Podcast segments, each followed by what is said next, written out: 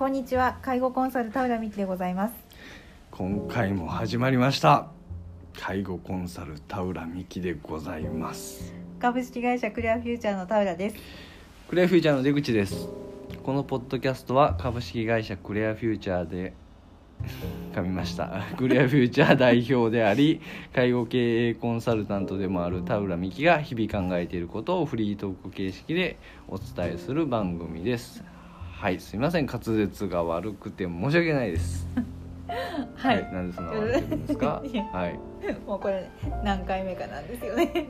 えー、と今テイク3ですね。はい。テイク3でも噛んでるんでもうこのまま行こうかなと思っています、よはい。ろしくお願いします、よろしくお願いします。はい。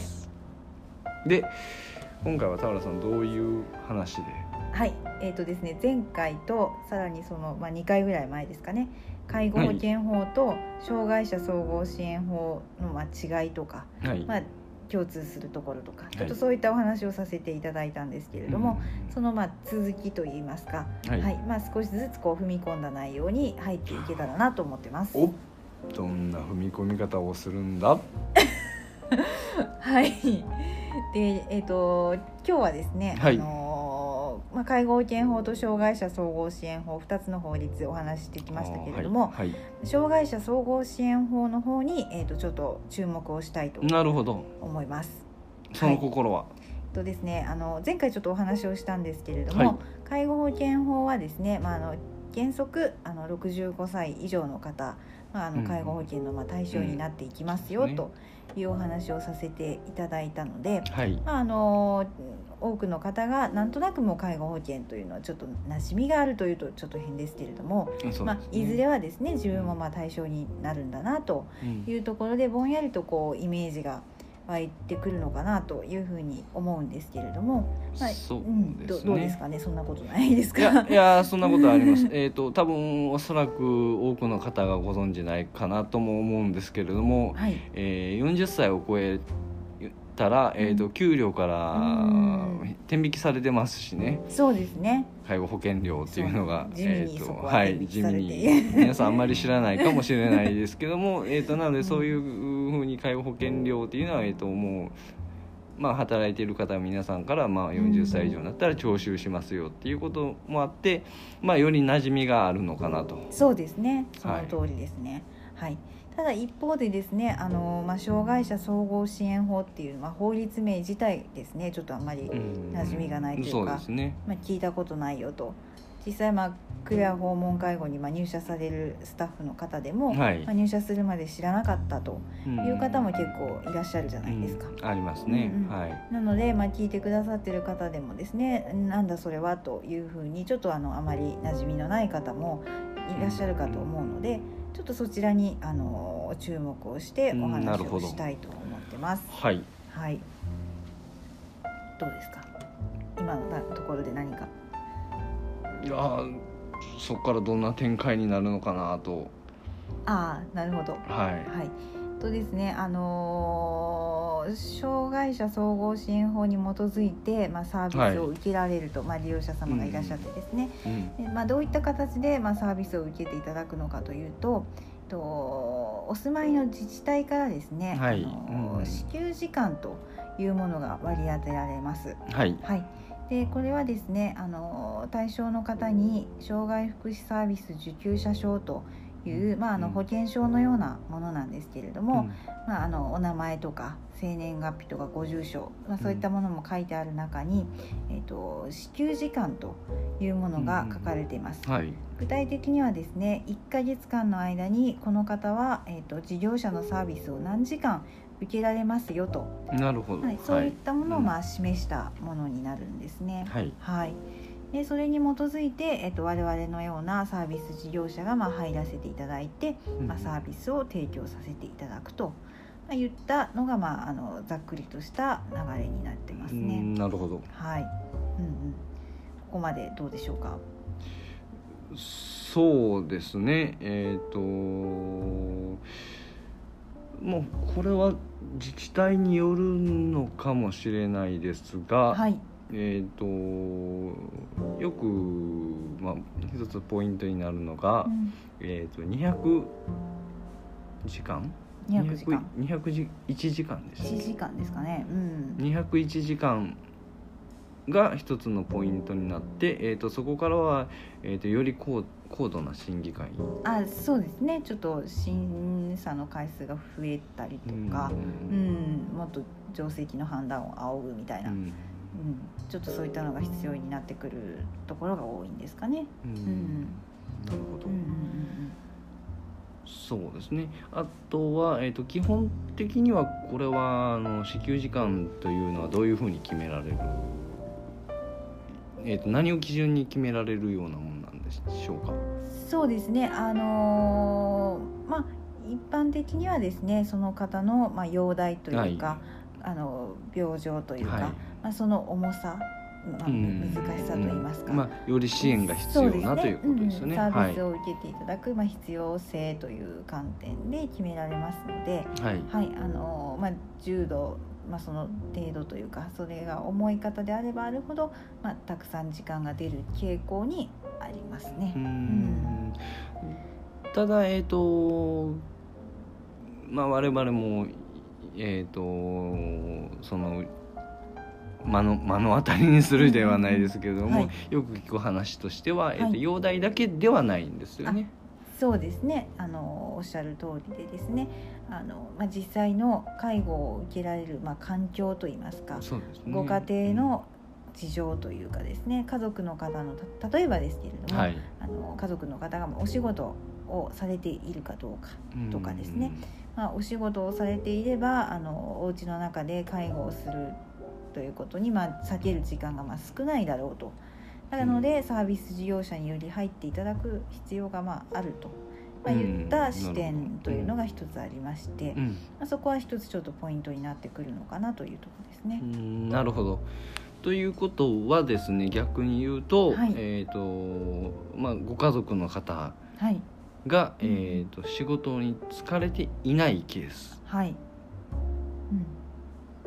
仕事されていない場合ということですかね。ということは、えー、とどういうジャッジになるんでしょうか？そうですね。あの、まあ、行政の判断としてはですね多くの場合お仕事をされていないということであればじゃあその利用者さんに、まあ、介護をする介護に割く、まあ、時間が十分に取れるというふうな見方をしますので、まあ、事業者ササービス事業者が入る時間、まあ、支給時間を、まあ、少しもせ制限するというか、短くなるというふうな傾向にはありますうーね。ん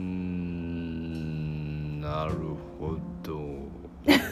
ないやかいやまあ、えー、とそれはそれであの話はわかるんですよ。確かに仕事に出られていれば、うんえっ、とその間の支援をどうするのかうん。ということでわかるんですけども、はい。やなんかすごい関西弁になってますけども今日は僕。はい。えーただえっ、とそうするとですね、はい。えっ、とまあこれは我々も参見するケースだと思うんですけれども、はい。えっ、とこれからえっ、と、うん。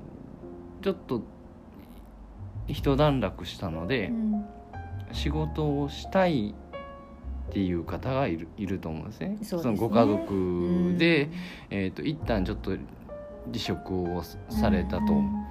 で少しまあ容体も落ち着いてきたところなので、えっ、とまあサービス事業者に任せて、うん。自分は仕事に出たいぞという方がいらっしゃると思うんです。はいそうですね、そうした場合は、えー、と仕事に疲れていない状態で支給時間が出るということなんですか？どういううん、そうですね。えっ、とと現状の,、まあ、あの確認というか現状を見ての、まあ、判断ということになりますので、まあ、あの今後仕事に就きたいんですと。だからあの支給時間サービス事業者いっぱい入ってもらいたいので出してくださいと、うんまあ、言ってみてもですね実際現にまあ仕事にその方がまあついていないとうん。いうところにどうしても行政はまあ重きを置くというか、うん。まあ、それも現実として受け止めますので、はい。まあ、お仕事に疲れていないのであれば、あのーそこまでまあたくさんの時間をあの割くことは出すことはできませんといった判断になる傾向がありますね。そうですね、はい。ということは、えっと今言ったようなこれから仕事に就きたいんだけれどうん。だけどだけど支給時間が下りないので仕事にうん。就くことが難しいというケースが出てくるということですね。そうですね。おっしゃる通りですね。うん。なかなかねそのどどちらもの言い分というか見方もまああるとは思うんですね。どちらが一方的に間違ってるとかそういったことはないとは思うんですけれども、なかなかそれは、まあ、あの利用者様の側にとっても非常に難しい問題だと思いますね。うん。うん。うん。なるほど、はい。まあ、なかなかその制度ですからどこかで基準うん。そうなんを区切ですよってね。やらないといけないんですけれども、ええ。うん。まあ、どうしても不利益というかそうなんですよ。それでまあ不遇を食らわ食らう不遇を食らうってよくない言い方ですね。まあちょっとね、う うんん、あのうん不利益を被るというか、まああのなかなか困った状態になってしまう方というのもやはり出てきてしまうんですね。そうですねうんまあ、それは今後の課題ですそうですね。かね一つ。うんそうだと思いますうね。ん。はい、その通りです。なるほど。はい。うん。田浦先生よくわかりました。何ですかそれ。うん。はい。そんなところですかね。そうですね、こうあれですかこういう制度ちょっとまあ制度のはい。矛盾ではないですけれども、はい。制度のうんこの難しさというようなところはやっぱり他にもあるんですかね、まあ、次回以降のそうですね。あの引きというか。